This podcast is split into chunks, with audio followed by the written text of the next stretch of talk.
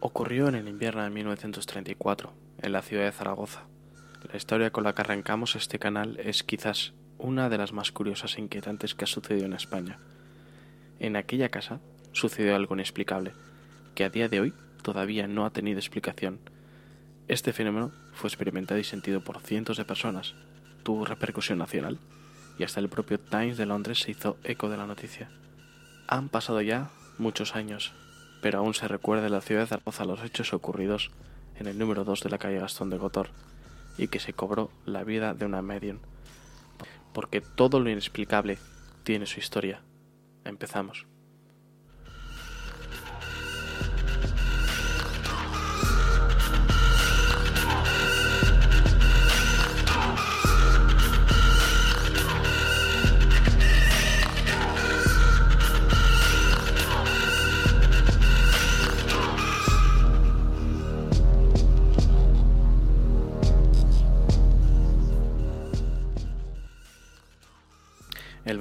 Septiembre de 1934, a las seis y media de la mañana, todos los vecinos del edificio de Gastón de Gotor número 2 duermen, pero todos se sobresaltaron al escuchar de repente una siniestra carcajada en las escaleras del portal.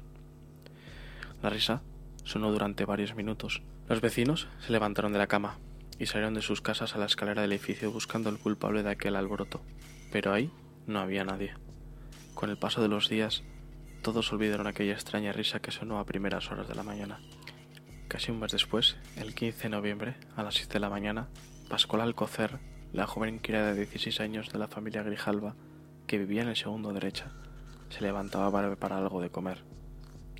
Al remover con el gancho las brasas del hornillo de la cocina, escuchó algo, una voz distante que la dejó perpleja. Todos dormían menos ella. No dijo nada para no despertar a la familia, y no causar revuelo innecesario. Volvió a coger el atizador para remover las brasas y se escuchó que me haces daño. Y después esa misma voz masculina soltó una carcajada. En ese momento, la criada asustada corrió hacia la vecina del segundo izquierda, y cuando las dos entraron en la cocina, fueron recibidas por la voz Luz, que no veo. Entonces, los gritos de las mujeres despertaron a toda la casa, y acudió toda la familia a la cocina. Pascuala, la criada, les contó que hace semanas la voz se le manifestaba, pero que no había dicho nada para no preocuparles. El cabeza de familia abrió el hornillo y surgió la voz de nuevo. María, María. En unos minutos llegó el propietario de la casa, Antonio Palazón, que no daba crédito a lo que su personal de servicio le contaba. Intentó comprobar los hechos por sí mismo, rasgando el conducto del humo del hornillo, pero no se escuchó nada. En el segundo intento, rascando con más fuerza, se oyó los quejidos de la voz, que empezó a gritar los nombres de todos los que estaban allí presentes, y no falló ni uno. Tras unas horas la voz dejó de escucharse, pero esa noche, a las nueve, Pascual apagó las luces y escuchó en el pasillo Adiós. Entonces, ella se quedó helada.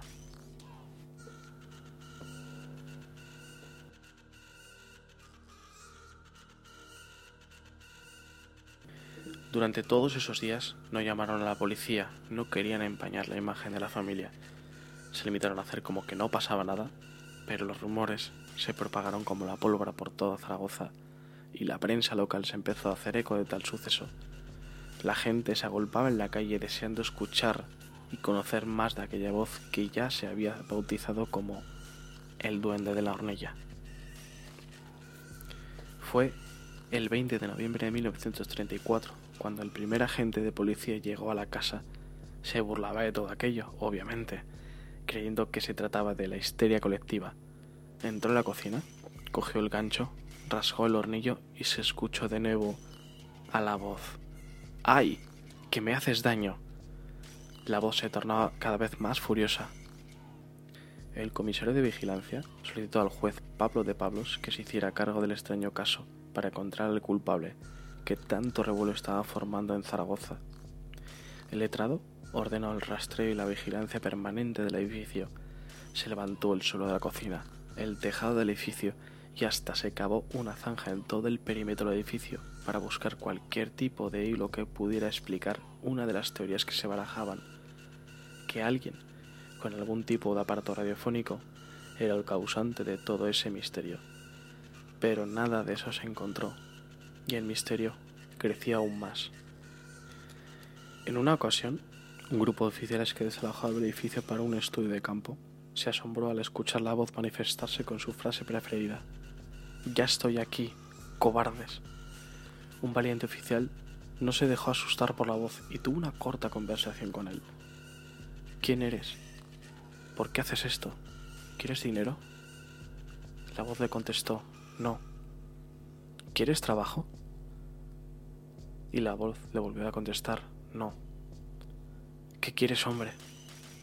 Y la voz definitivamente le dijo, nada, no soy hombre. El juez, Pablo de Pablos, también organizó una comisión médica para investigar este episodio. Los doctores Penella Moore y Ross Oger serían los encargados de identificar a los presuntos responsables del extraño fenómeno. Llegaron a asegurar que la causante de todos aquellos sucesos era la criada, Pascuala, y determinaron que sufría ventriloquía inconsciente. Pero, con la propia criada alejada del edificio, el duende seguía manifestándose, poniendo más nerviosos a todos los que investigaban aquel extraño suceso. Pero también realizaron una investigación científica con aparatos de la época para captar psicofonías y hicieron fotografías. No se saben los resultados de las psicofonías, pero de las fotografías que se tomaron por todo el edificio, hay una en particular que les convenció de que esto era un tema paranormal y que todo debería terminar de inmediato.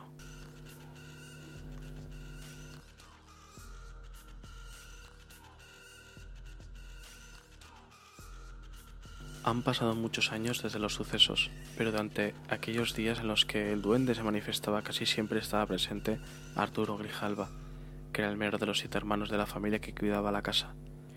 Arturo nos recuerda las conversaciones curiosas que mantenía aquel ser con él y con todos los que estaban en esa casa. Me acuerdo una voz para que decía cobardes, cobardes, entre otras conversaciones mantenidas por este peculiar espíritu. Arturo rememora momentos como cuando se apagaba la luz y se oía luz que no veo, el saludo matinal al abrir la puerta de la cocina. Buenos días, camarada. Por la noche era harina de otro costal.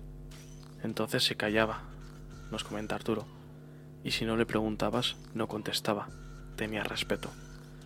En una ocasión, el padre de Arturo preguntó, ¿cuántos estamos en la casa? Y el duende contestó, trece. Al replicarle que eran doce, la voz gritó, no, trece. Y una de las mujeres presentes portaba un bebé en brazos. Entonces sumábamos trece. Hubo muchos intentos por identificar qué o quiénes estaban detrás del duende. Levantaron el tejado para ver si había cables y un albañil quiso tirar la chimenea. Pero cuando estaba tomando medidas, la voz volvió a aparecer. No se moleste, son 78 centímetros. Nos recuerda Arturo. El, el albañil midió y exactamente la medida que iba a tomar eran 78 centímetros. Entonces, el albañil dejó todo, paquete, sacos y un pozal, que ya se quedaría en el hogar de los Grijalva para siempre, porque el albañil nunca volvió.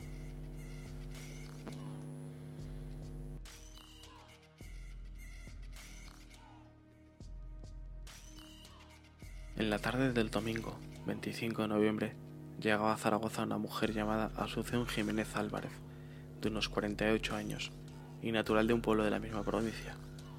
Era una de las medios más famosas de la región, y estaba decidida a contactar con aquel ente. Para ello, preparó una sesión clandestina de espiritismo, reuniéndose en un piso situado en la calle San Agustín número 11. Una sesión secreta entre miembros con las mismas tendencias, el gusto por el misterio y lo paranormal, con el grupo reunido en círculo en un cuartucho oscuro y a la luz de las velas, cerca ya de la medianoche, la medium cerró los ojos, unió sus pulgares y se concentró a la espera de contactar con la entidad sobrenatural. Al poco rato, abrió los ojos y de su boca sonó una voz varonil y desagradable, completamente ininteligible. En ese momento, la mujer sufrió un colapso fulminante, falleciendo en el acto.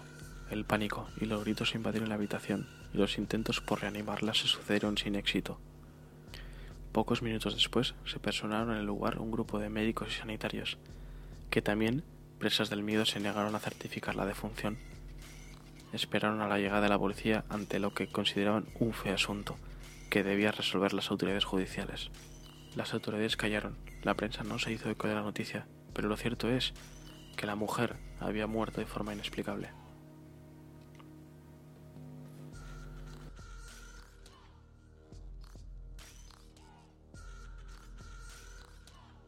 Se desconoce el resultado de la investigación que los doctores Penellamur y Rosoger realizaron, pero algo debieron ver y escuchar en las grabaciones para dar carpetazo final al caso del duende de la hornilla. Aquello debió ser completamente inexplicable. La voz desapareció igual que apareció, y el 3 de diciembre, la voz les dijo por última vez, voy a matar a todos los habitantes de esta maldita casa.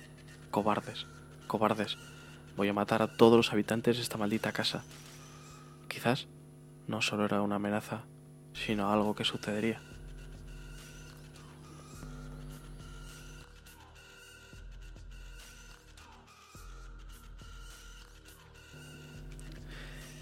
Quizás sea el caso más predominante que ha sucedido en España, del que más testigos hay y del que toda la prensa nacional de la época se hizo eco. Incluso el propio Times londinense sacó en portada el caso algo debió suceder en, en esa casa para que, por muchos medios humanos y tecnológicos de la época, no se pudiera explicar qué era lo que había ahí. Todo el material que los doctores eh, Moore y Ross recopilaron en esas investigaciones se ha perdido, entre comillas. Y mi opinión es que algo debieron descubrir que no podían explicar y que seguramente causaría aún mayor revuelo. Este es uno de los casos paranormales más conocidos en España y quizás de los más olvidados por el tiempo. La explicación de estos sucesos no la sé, pero esta ha sido su historia.